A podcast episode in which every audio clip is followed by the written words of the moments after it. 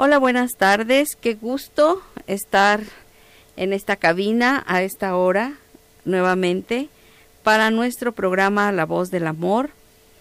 Y vamos a ver un tema más en esta tarde. Quisiera que pudieras quedarte ahí este conmigo durante esta hora. Quizás estás manejando, vas de camino a casa ya saliendo de un día pesado de trabajo o quizás ya después de las labores de, la casa estás descansando eh, o quizás estás trabajando tarde y todavía estás en la oficina, no sé desde dónde me escuchas ni en dónde te encuentras, pero eh, mi oración es que en esta tarde podamos disfrutar juntos de este tema. El tema es cómo darle energía a tu cónyuge en 60 segundos, en un minuto. ¿Qué tanto podemos hacer en un minuto por nuestro cónyuge? Y de verdad deseo que este sea un tema que te ayude en tu matrimonio, que a través de el aprendizaje de cómo podemos funcionar mejor como pareja, vayamos eh, consolidando cada día nuestro matrimonio y vayamos preparándonos para aquellas situaciones que de repente emergen en la vida de todo matrimonio. Si nosotros aprendemos a, reaccionar correctamente ante cada desafío que se va presentando en nuestro matrimonio y, y hoy vamos a aprender cómo podemos hacerlo de una manera muy sencilla, muy práctica sí, y sin conflicto, sin pleito, sin echarnos culpas, sin eh, agresiones, podemos salir adelante de ese, de ese reto, de ese desafío. Y en la medida que vamos aprendiendo, vamos poniendo en práctica esto, nos vamos preparando para cuando vengan los verdaderos problemas, cuando vengan las tormentas de la vida que amenazan con azotar y contraer eh, vientos y lluvias, inundaciones y a veces eh, terminan en una gran destrucción.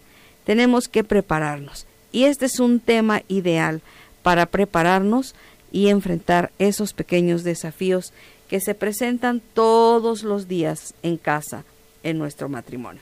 La palabra de Dios en Proverbios 15, el versículo 1, dice, este es un texto maravilloso, es un texto que realmente funciona y yo te invito a que lo pongas en práctica. Por lo pronto te invito a que lo busques en tu Biblia, que lo escribas con letra grande y lo pongas en una tarjetita ahí en aquel lugar que tú visites más, quizás es la puerta de tu refrigerador, yo digo que es la puerta que se abre más durante todo el día en la casa, o puede ser en el espejo de tu baño, de tu tocador, en la recámara, aquel lugar donde tú sabes que invariablemente lo vas a ver todo el tiempo. Y dice así, Proverbios 15.1, la blanda respuesta quita la ira, mas la palabra áspera hace subir el furor. Y también vamos a ver hoy este otro versículo que se encuentra en Gálatas 5, los versículos 22 y 23, que dicen, mas el fruto del Espíritu es amor, gozo, paz, paciencia, benignidad, bondad, fe, mansedumbre, templanza. Contra tales cosas no hay ley. Si te fijas en este estos versículos que leímos, habla de un solo fruto. No son los frutos del Espíritu y podemos escoger uno como si tuvieras una canasta con peras, manzanas y este, guayabas y limones. No, eh, este es un solo fruto que, encierra todas estas virtudes del carácter de la persona, de, también de ir eh, eh, educando, educando nuestro temperamento.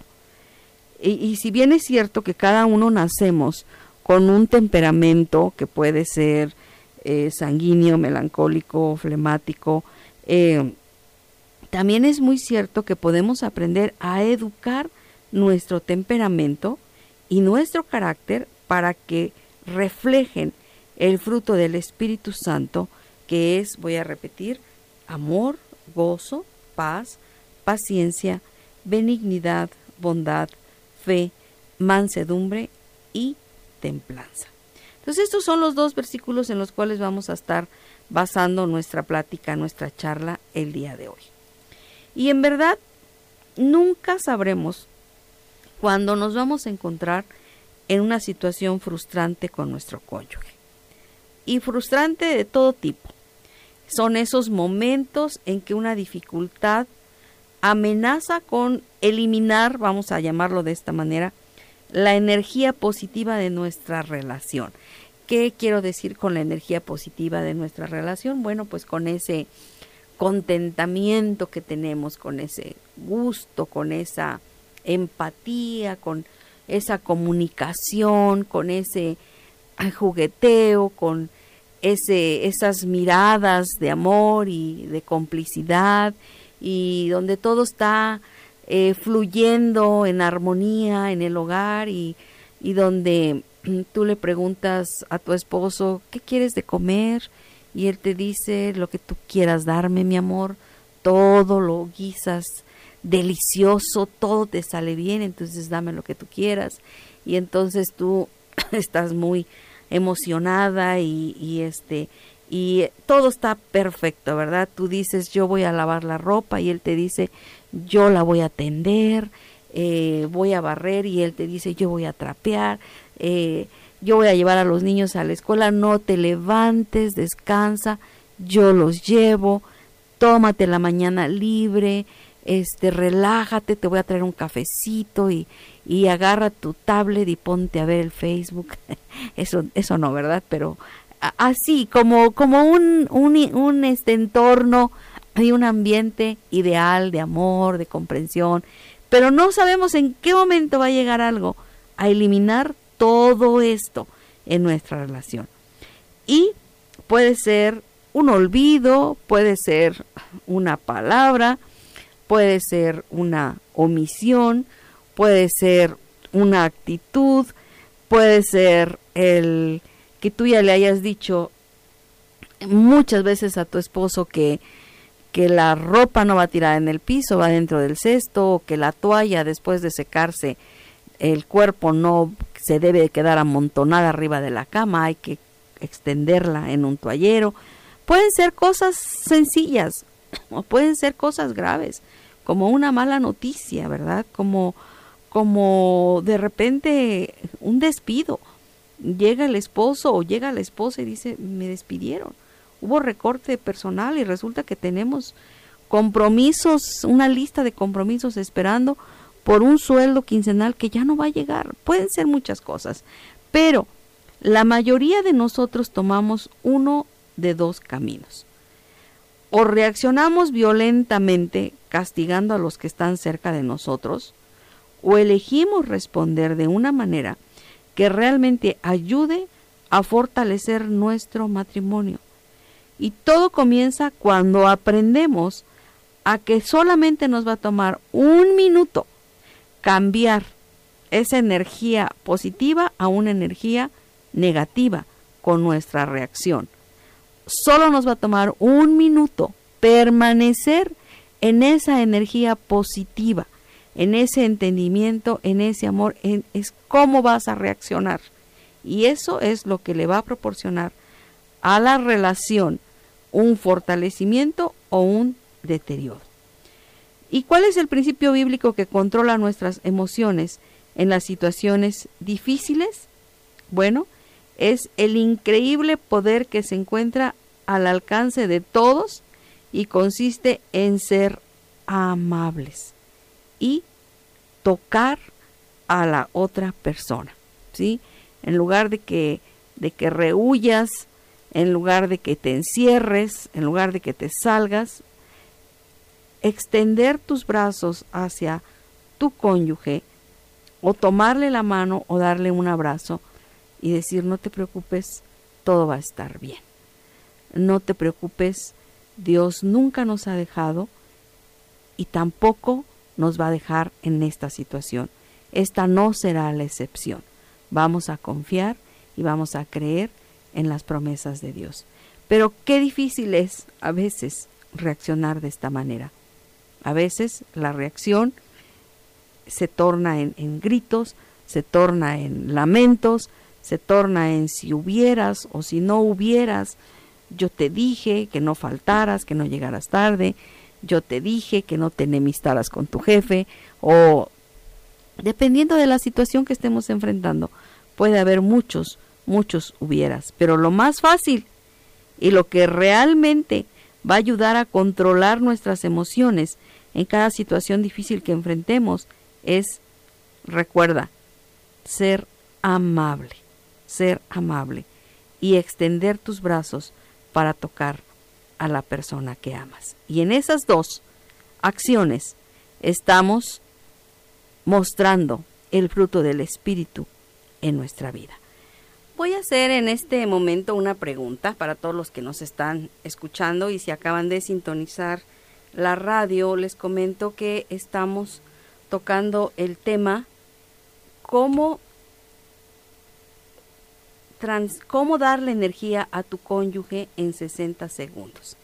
Y hablamos de, de eh, cuál es nuestra reacción cuando hacia nuestro cónyuge, cuando se presentan situaciones pequeñas o grandes, eh, graves o, leves, eh, que vienen a afectar y vienen a traer cierta tensión en el ambiente, tanto físico como emocional del matrimonio qué tan educados estamos para manejar nuestras emociones de tal manera que podamos salir victoriosos ante estos retos que se nos van a estar presentando.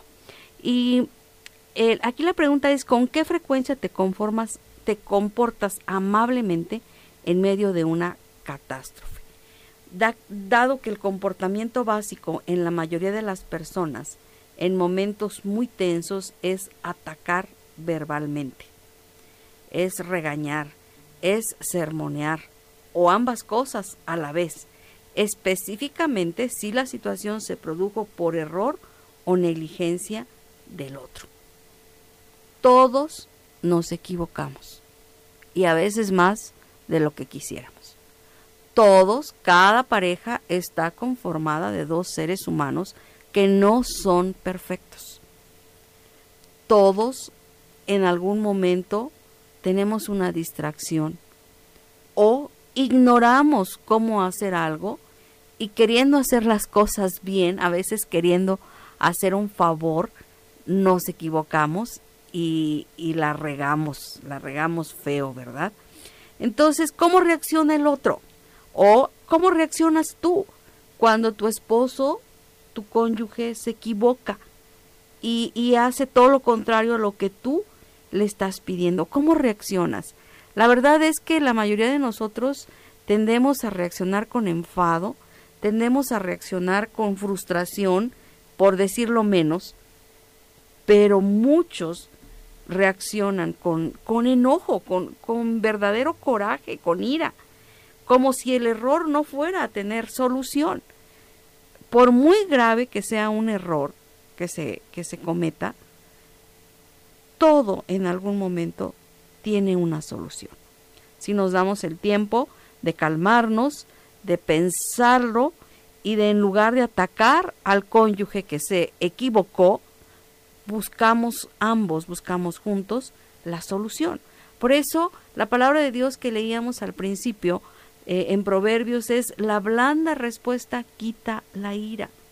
En una situación hipotética, si un esposo, por ejemplo, eh, eh, le pide a su esposa que haga un movimiento bancario con un dispositivo que se llama token o con una clave o con algunos, este, algunas contraseñas. Eh, la esposa no está acostumbrada a hacer ese tipo de movimientos y dice, pues bueno, sí está bien, yo lo hago. Ok, el marido se va y confiado en que la esposa lo va a hacer. Pero ya cuando la esposa lo está haciendo, pues resulta que se equivoca. Se equivoca, comete un error y, y manda una cantidad menor a, este, a, la cuenta que tiene que depositar. O peor aún, lo manda a otra cuenta. Y llega el esposo, revisa y se da cuenta del error y entonces empieza a recriminar a la esposa. Es que cómo es posible, te has equivocado, algo tan delicado como es un movimiento bancario, no te fijas, esto es dinero, y puede empezar a sermonear, a decir, claro, como tú no eres la que lo ganas, yo soy el que me mato trabajando, ¿verdad? Tú nada más estiras la mano y conforme va subiendo el tono y va agrediendo a la persona, pues la otra persona reacciona, ¿verdad? Y dice, pues sabes qué, lo hubieras hecho tú, porque solo tú no te equivocas. Y entonces empiezan las palabras eh, de, de, ida y vuelta, ¿verdad? Con sarcasmo o con, o con reproche. Pero la blanda respuesta quita la ira. Dice, quita la ira, más la palabra áspera hace subir el furor. En las respuestas que dé la esposa, este, igual justificándose, pues sabes que yo no sé, yo no sabía, tú ya sabes que, que esto es algo que a mí no se me da, hacer los movimientos, lo hubieras hecho tú. Entonces es palabra áspera que va haciendo que el otro se enoje cada vez más y, y en lugar de buscar la solución, empiezan las agresiones. ¿Cuál sería la palabra blanda en este, en este momento? ¿Quién está agresivo? el esposo. ¿A quién le corresponde dar la palabra blanda? A la esposa. ¿Cómo? ¿Sabes qué? Discúlpame, me equivoqué. Entiendo la importancia que tiene este movimiento. Estoy apenadísima por lo que hice, pero déjame ayudarte. ¿Cómo lo podemos solucionar? Eso va a hacer que el furor baje. Pero si por el contrario la esposa se justifica, le echa la culpa, porque tú no lo hiciste, tú eres tú, claro, pues tú como eres perfecto y tú no te equivocas, y etcétera, etcétera, el furor va subiendo. Entonces, tenemos que aprender, esto es algo que se aprende. Así como aprendiste a andar en bicicleta, que le, le pedaleabas y le pedaleabas y te caías y te caías y te levantabas y le volvías a pedalear, así como aprendiste a nadar, que, que este, al principio nada más no podías respirar abajo del agua y sentías que te ahogabas hasta que lo lograste de tanto intento, es lo mismo. Tenemos que aprender a comportarnos amablemente en medio de una catástrofe. Y tenemos que aprender a ambos atacar el problema en lugar de atacarnos a nosotros mismos. Lo que tenemos que entender es que seguimos siendo una sola carne. Y que al atacar a mi cónyuge y lastimarle con mis palabras, me estoy atacando a mí misma. Y que si ambos, aunque haya sido uno el que se equivocó, si ambos buscamos la solución, va a ser más sencillo encontrarla. Y cuando demostramos mansedumbre y ternura durante las situaciones de tensión, es realmente una de las maneras más poderosas para edificar una relación íntima. ¿Sí? Recordemos que somos cónyuges, no somos padres e hijos. A veces queremos regañar y queremos disciplinar aún al cónyuge como si fuera nuestro hijo. En este caso hipotético del cual estoy hablando, ¿Cuál sería el castigo? No te vuelvo a dejar el token en tus manos. No te vuelvo a permitir que hagas un movimiento bancario porque, porque eres un inútil y no sabes. E, esto hace subir el furor y no demuestra para nada el fruto del espíritu. No demuestra cuánto amas a tu cónyuge. No demuestra paciencia, por supuesto, ¿verdad?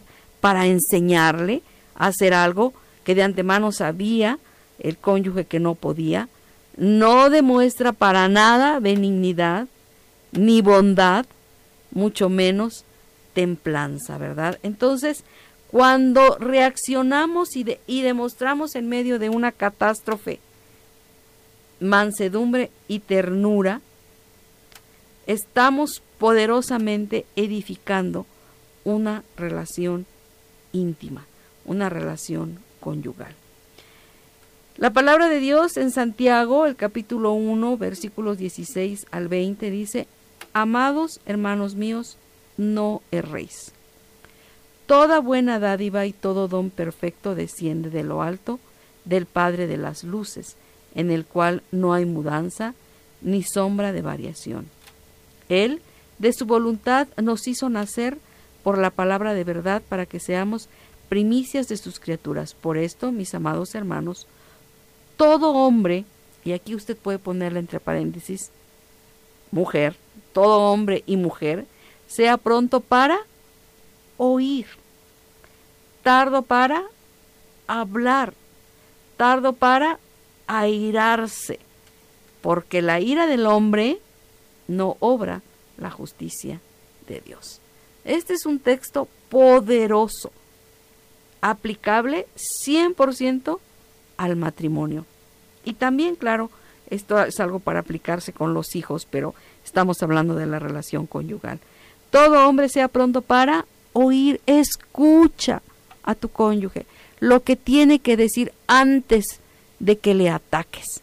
A veces pensamos que estamos escuchando, pero realmente lo que estamos haciendo es ir formulando en nuestra mente nuestros argumentos de ataque o de contraataque, ¿verdad? Si me está atacando, pues yo voy a contraatacar y estoy pensando cómo. Quizás de alguna frase o de alguna pequeña palabra que escuchamos que dijo nuestro cónyuge, de ahí nos queremos agarrar para sacar un argumento y no escuchamos realmente lo que nos están diciendo. Una vez que hayas, que, que, que tengas esa disposición para escuchar ampliamente y con empatía lo que te están diciendo. ¿Qué es la empatía? La empatía es ponerte en los zapatos de la otra persona. Es tratar de entender una situación desde su perspectiva o ponerse en su lugar. ¿Alguna vez lo has hecho? Varón, mujer, que te pongas en el lugar de tu esposo y pienses, ¿cómo me sentiría yo si fuera él quien me estuviera atacando de esa manera o viceversa. ¿Cómo me sentiría si me estuviera gritando de la manera como estoy gritando yo? es difícil que en medio de esa reacción alguien se detenga y piense, wow, ¿cómo me sentiría yo, verdad? Generalmente permitimos que la ira y el enojo nos dominen y seguimos hablando y hablando y hablando.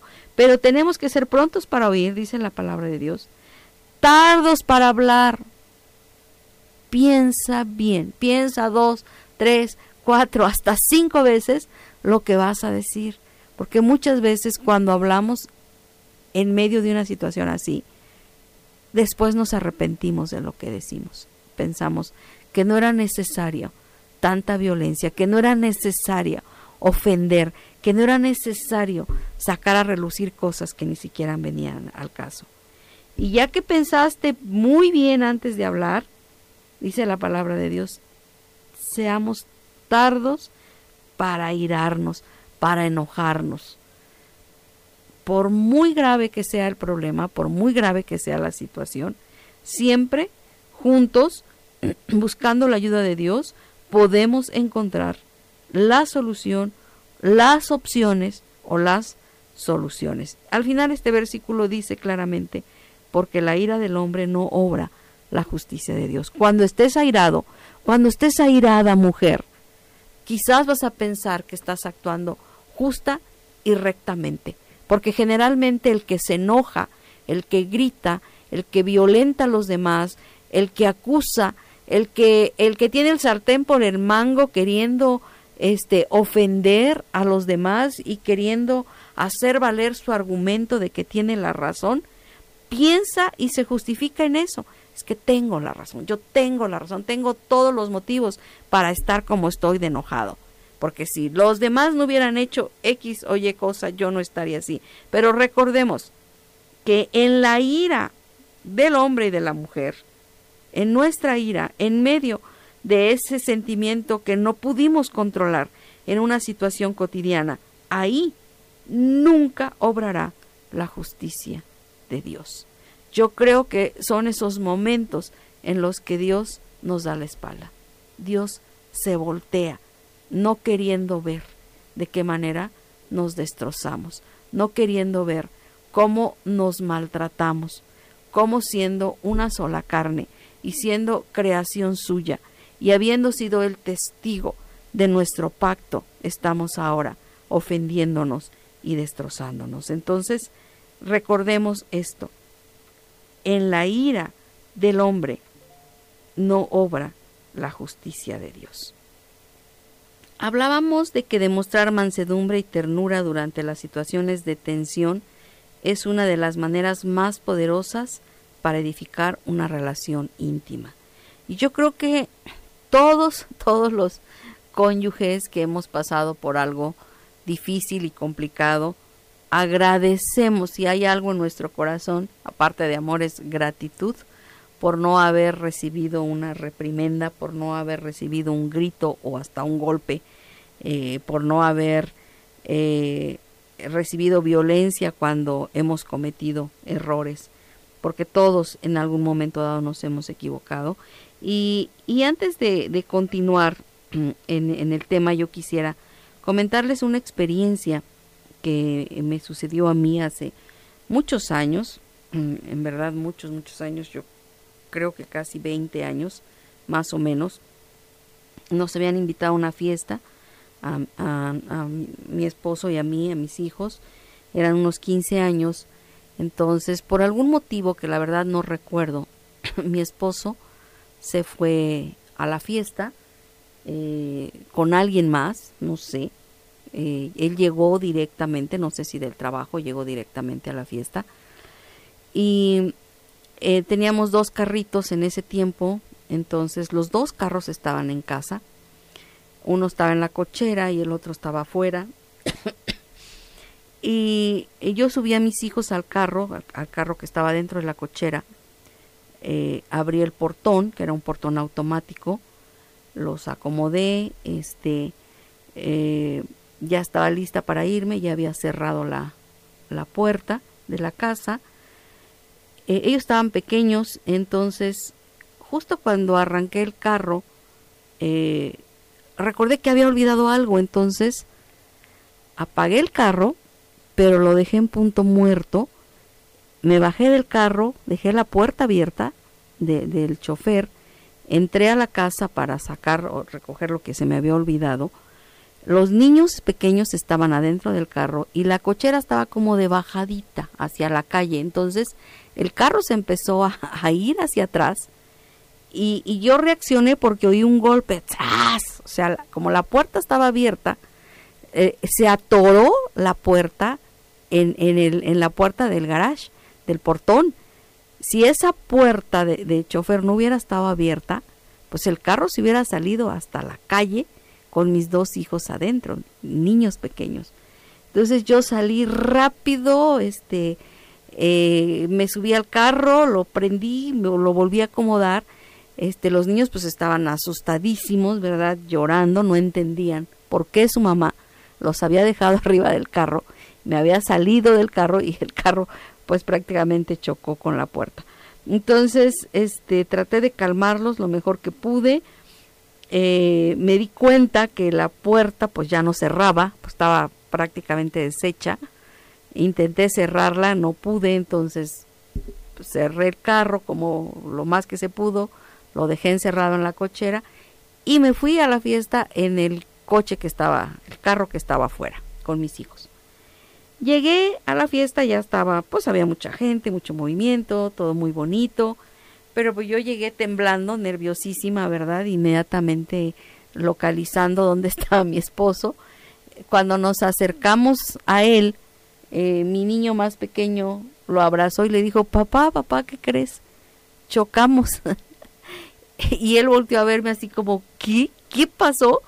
Este, con una sorpresa, ¿qué pasa? ¿Están bien? Y, y ya, este, yo le, ah, el niño le dijo, chocamos adentro de la casa. O sea, fue algo que a él lo desconcertó, ¿cómo que chocaron adentro de la casa? Entonces yo dejé a los niños sentados, le pedí a mi esposo que me acompañara al jardín, un jardín hermoso que había en esa fiesta, y en cuanto ya estuvimos solos, pues me solté llorando. Yo creo que todo lo que intenté hacerme fuerte con los niños, ya con él empecé a llorar y, y me dice, ¿qué pasó? A ver, explícame qué pasó.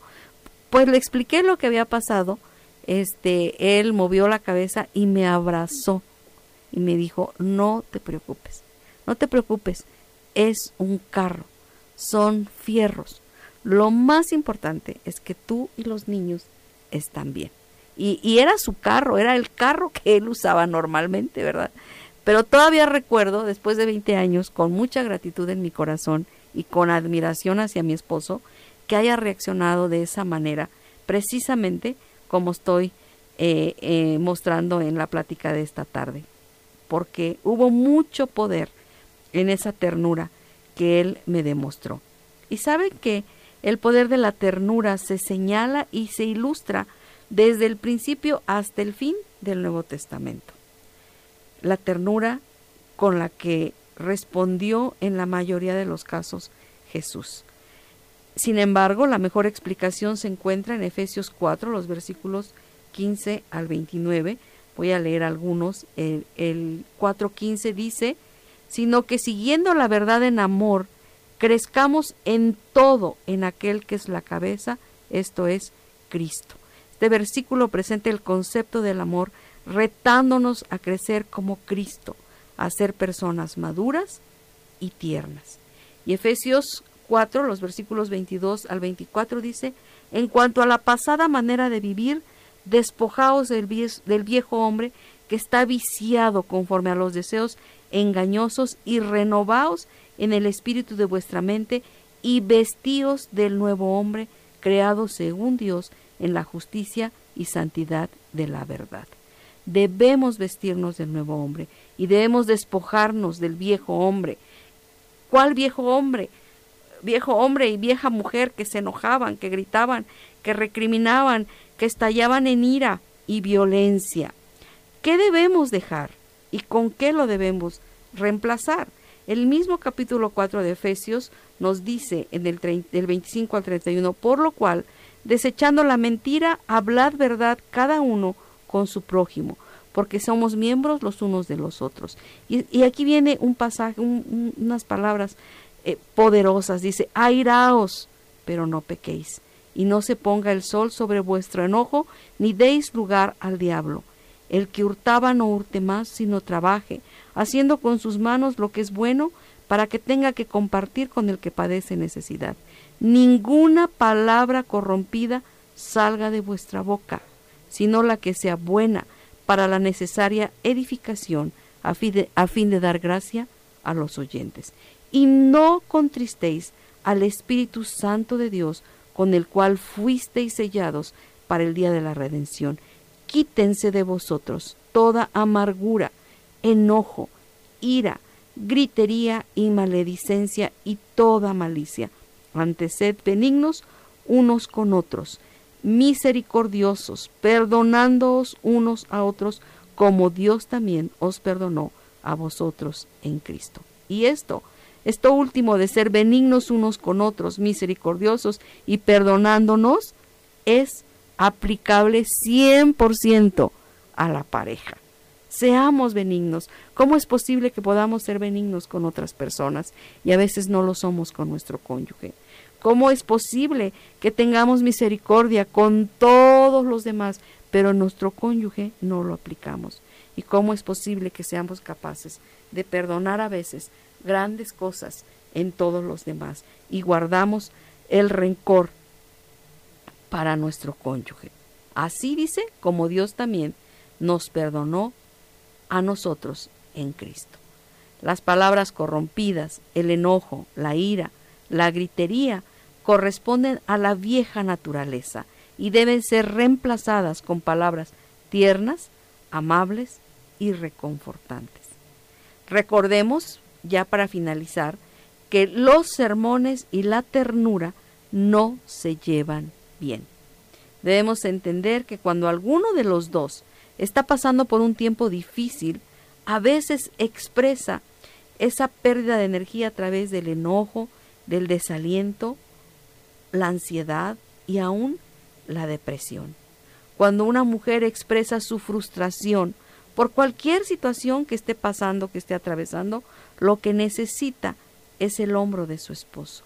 Son sus brazos, no sus palabras, no sus sermones necesita consuelo y ánimo, que le brinden energía con una buena dosis de contacto físico. Y cuando un hombre, por igual, expresa su ansiedad, su temor o aún el miedo al fracaso, no necesita críticas de su esposa. No necesita el famoso te lo dije. Necesita palabras tiernas que le edifiquen. Necesita cariño y necesita apoyo incondicional. Necesita que su esposa le diga, no te preocupes, estamos en el mismo equipo y vamos a salir de esto juntos.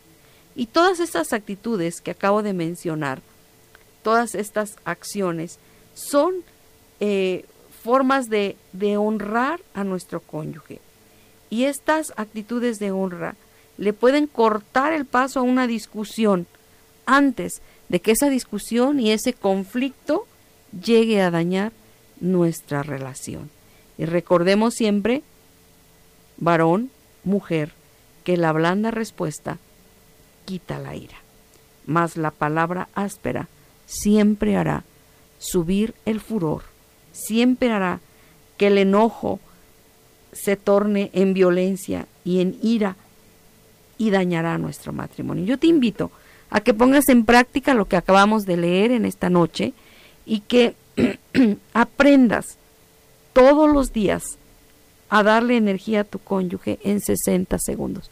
Solamente nos va a tomar un minuto decidir cómo vamos a reaccionar ante una situación que amenace la paz, la armonía, el amor, la comunicación de nuestro matrimonio. Un minuto para que decidas si vas a reaccionar en forma violenta o si vas a reaccionar con ternura, con empatía y tratando juntos de encontrar la solución. Muchas gracias por su atención, muchas gracias por haber estado acompañándome durante estos 60 minutos. Eh, de verdad ha sido un placer y espero que la próxima semana me acompañen también y que podamos juntos aprender más de cómo fortalecer nuestro matrimonio. Un saludo para el pastor Dustin Olson y también para Patti Ruiz que se acaba de comunicar a cabina. Dios les bendiga y estaremos con ustedes dentro de 15 días. Hasta pronto.